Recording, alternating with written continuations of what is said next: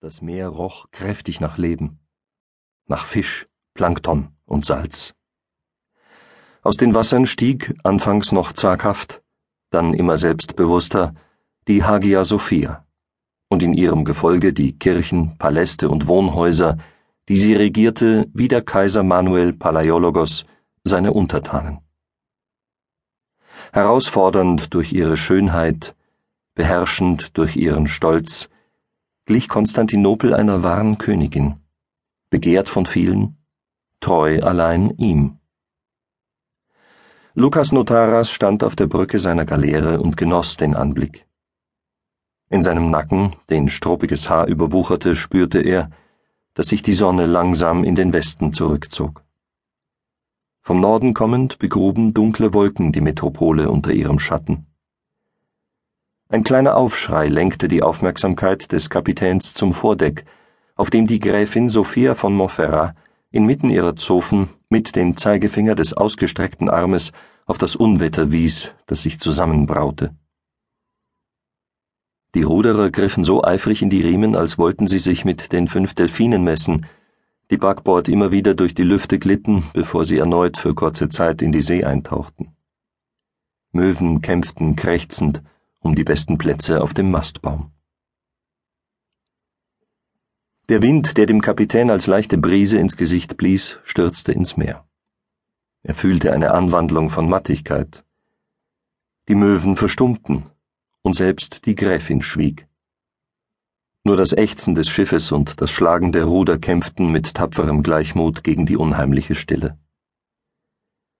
Die Delfine waren plötzlich verschwunden. Wie grauschwarzer Marmor lag das Meer vor dem Kapitän. Mit der rechten Hand wischte er sich den Schweiß von der Stirn. Über Konstantinopel flatterten die Vögel orientierungslos umher. Segel einholen, befahl er. Flink wie Eichhörnchen enterten die Matrosen den Mastbaum und refften die Segel. Nur zu gut wusste Lukas, dass sich der Sturm sammelte und nach der Pause zu urteilen war es ein furchtbarer Feind, der in wenigen Augenblicken über sie herfallen würde. Besorgt blickte er zur Takelage, aber die Mannschaft hatte ihre Aufgabe erfüllt. Jetzt gerieten auch die Möwen in Panik. Ich übernehme das Steuer. Bring die Gräfin und die Zofen in die Kajüte, befahl er einem großschädeligen Glatzkopf. Lukas Notaras verspürte wenig Neigung, mit Sophia von Montferrat zu sprechen und bedauerte Johannes Palaiologos, der schon bald mit dieser die Ehe und das Bett teilen würde. Sophia war klein und von gedrungener Gestalt, besaß aschfarbene Haare, ein pickeliges Maulwurfsgesicht mit groben Jochwulsten, die in Plusterwangen übergingen, und ausdruckslose gelbblaue Augen. Er mochte weder ihre Art noch ihr Aussehen. Die Gräfin kam dem Steuermann auf halbem Weg entgegen. Sie hörte ihn aber nicht an, sondern begab sich schimpfend in ihre Kajüte, als träfe den Seemann die Schuld am Wetter. Er folgte ihr mit einer gleichmütigen Miene, die eine große Geduld verriet. Wie einen Weckruf glaubte Lukas das Pfeifen einer einzelnen Böe zu vernehmen. Dann ging es los. Der Wind heulte wie ein Rudel Wölfe auf, und trieb haselnussgroße Regentropfen vor sich her. Nach einer Weile kehrte Eudokimos zurück und spuckte aus. Der Kapitän fragte sich, ob die Geste des Steuermanns der Gräfin oder dem Sturm galt. Herr, es wird hart kommen, sagte der Glatzköpfige. Wir stehen alle in Gottes Hand, erwiderte Lukas äußerlich ungerührt, nur seine Fingernägel gruben sich in seine Handballen. Mit neun Schwänzen, geflochten aus Regen und Wind, peitschte der Sturm das Gesicht des Kapitäns. Er hustete, er spuckte. Ans Steuer geklammert, um nicht weggeblasen zu werden, hielt Lukas Kurs auf die ewige Nacht. Die Lage der Stadt konnte er nur noch erahnen. Nicht einmal ein schwaches Blinken von den Leuchttürmen drang zu ihm. Verloren in der tobenden See wankte die Galeere, sie ächzte und kränkte. Der Kapitän wusste nicht, wie viel Zeit vergangen war.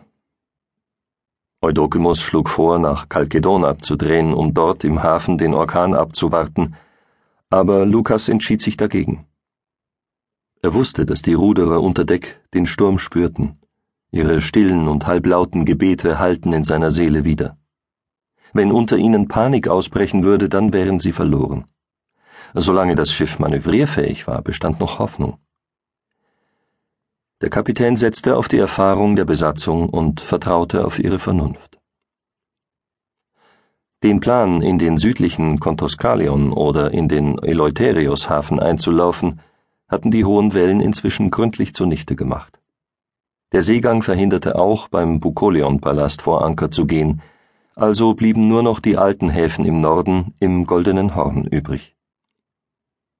Nach einer Ewigkeit glaubte er, an Backbord die Seemauern der Stadt gesichtet zu haben, doch der Bosporus empfing ihn mit einer riesigen Welle, auf der das Schiff bergauf fuhr. Die Welle brach und die Galeere fiel zwanzig Klafter tief, während ein Teil des Wassers auf das Deck schlug und rechts und links ablief. Plötzlich krachte es so laut, dass Lukas das Bersten von Holz durch das Gebrüll des Windes und das Tosen des Meeres hindurch wahrnahm. Das Schiff taumelte. Er hielt das Ruder fest umklammert. Schreie drangen aus der Tiefe zu ihm.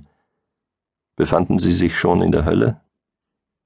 Im Vorbeifahren sah er, wie durch dicke Schleier den Bug eines sinkenden Schiffes, das sie gerammt hatten, Anders als die kleineren und wendigen Galeeren besaßen diese großen und schwerfälligen Schiffe, Kokka genannt, im Unwetter nicht die geringste Chance zu manövrieren, weil sie ohne ihre Segel, die sie im Sturm reffen mussten, hilflos waren.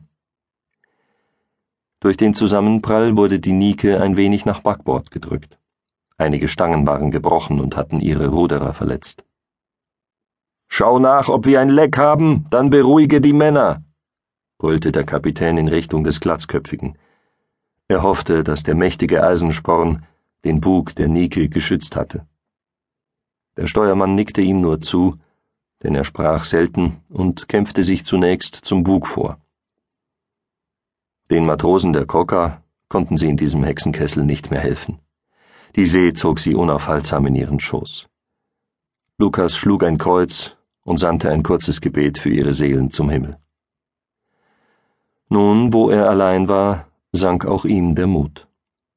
Wenn Gott es so wollte, dann würden sie eben mit Anstand ertrinken. Es soll nicht der schlechteste Tod sein, hatte er gehört, sofern ein Tod überhaupt gut sein konnte. Für gewöhnlich ruhte der Schiffsverkehr, wegen der Häufigkeit schwerer Unwetter, vom Tag des heiligen Philippus im November bis zum Hochfest der Darstellung des Herrn im Tempel im Februar.